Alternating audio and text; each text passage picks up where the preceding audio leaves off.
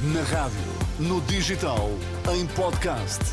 Música para sentir, informação para decidir.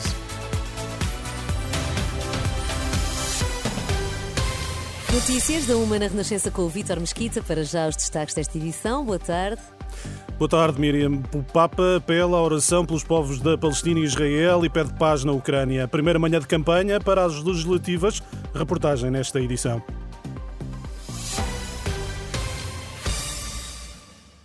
Abrir a indicação de que uma turma que estava a ter uma aula de caiaque na praia da Barra da Senhora da Guia, em Vila do Conde, teve que ser resgatada esta manhã após ter sido atingida por uma onda. Segundo o jornal de Notícias, nove pessoas foram resgatadas do mar, cinco que estavam em situação de hipotermia foram hospitalizadas, segundo a Proteção Civil, citada pelo JN. Quatro das vítimas são menores. Estará à vista um acordo entre o Hamas e Israel para uma trégua que pode ser de seis semanas. É uma notícia confirmada à agência F pelo Egito, um dos principais mediadores que descreve um resultado positivo em fase avançada. Ao final da manhã, depois da recitação do Ângelus, o Papa apelou à oração pelos povos da Palestina e de Israel.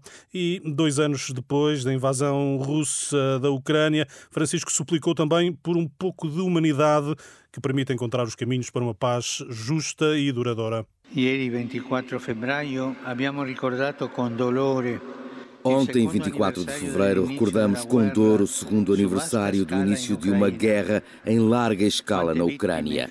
Tantas vítimas, feridos, destruição, angústia, lágrimas, num período que se está a revelar terrivelmente longo e do qual ainda não se vislumbra o fim. É uma guerra que não só está a devastar aquela região da Europa, mas desencadeia uma onda global de medo e de ódio. Suplico que se ritrovi quel po di umanità Suplico que se encontre um pouco de humanidade que permita criar as condições para uma solução diplomática em busca de uma paz justa e duradoura. Não esqueçamos também hoje de rezar pela Palestina, por Israel e por tantos povos dilacerados pela guerra.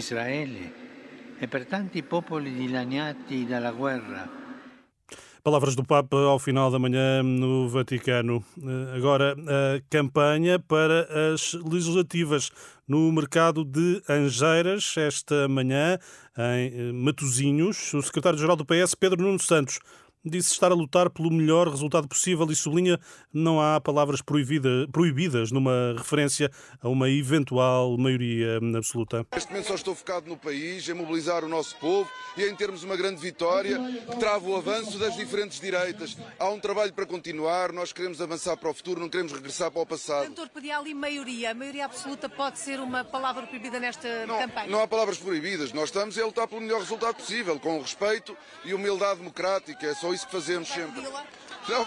Nós vamos é pedir o apoio popular, o apoio do povo português para termos uma vitória. É nisso que estamos concentrados. Pedro Nuno Santos, esta manhã no mercado de Angeiras, em Matozinhos.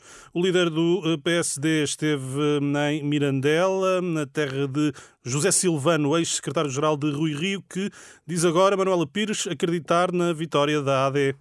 Em pouco mais de meia hora, passo apressado, quase a correr, Luís Montenegro percorre a rua principal de Mirandela, a terra de José Silvano, foi o braço direito de Rui Rio no PSD. Desta vez estou muito confiante. Não é pelas sondagens, atenção.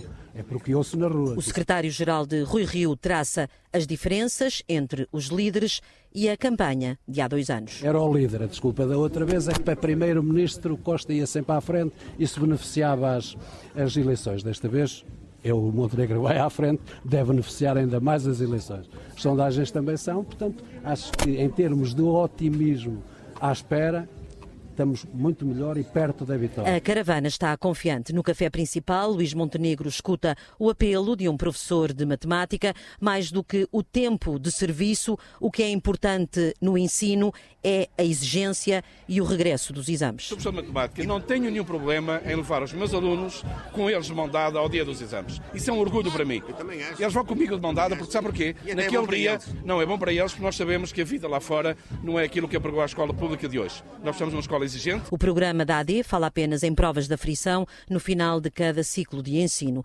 Neste primeiro dia de campanha, Luís Montenegro vai ainda ao Porto almoçar e a Vila Real para o comício de fim de tarde. A reportagem de Manuela Pires com a campanha da Aliança Democrática. De 0 a 20, Rui Rocha dá 6 à escola pública. A educação é o tema que marca o primeiro dia de campanha oficial da Iniciativa Liberal, à margem de uma visita a uma escola básica em Azeitão. Rui Rocha hum, defendeu esta manhã que o ensino público deve melhorar para igualar o privado, possibilitando aos alunos a escolha do local onde querem estudar. Nós precisamos de uma escola pública forte e bem gerida com recursos para que essa liberdade de escolha seja efetiva. Mas é muito muito mal que a nossa visão sobre a escola pública seja uma visão de que os pais não teriam os seus filhos e, e as crianças na escola pública porque ela é má. É aqui que o PS nos trouxe. E nós queremos uma escola pública que concorre em condições com a escola privada, depois fazendo um financiamento por aluno, porque as famílias escolham onde consideram que é melhor, se é o projeto educativo, se é a proximidade. A Iniciativa Liberal critica a governação socialista no setor da educação, defende ainda que se recorra ao serviço de professores reformados para colmatar a falta de uh, docentes. As notícias são uh, permanentemente atualizadas em rr.pt.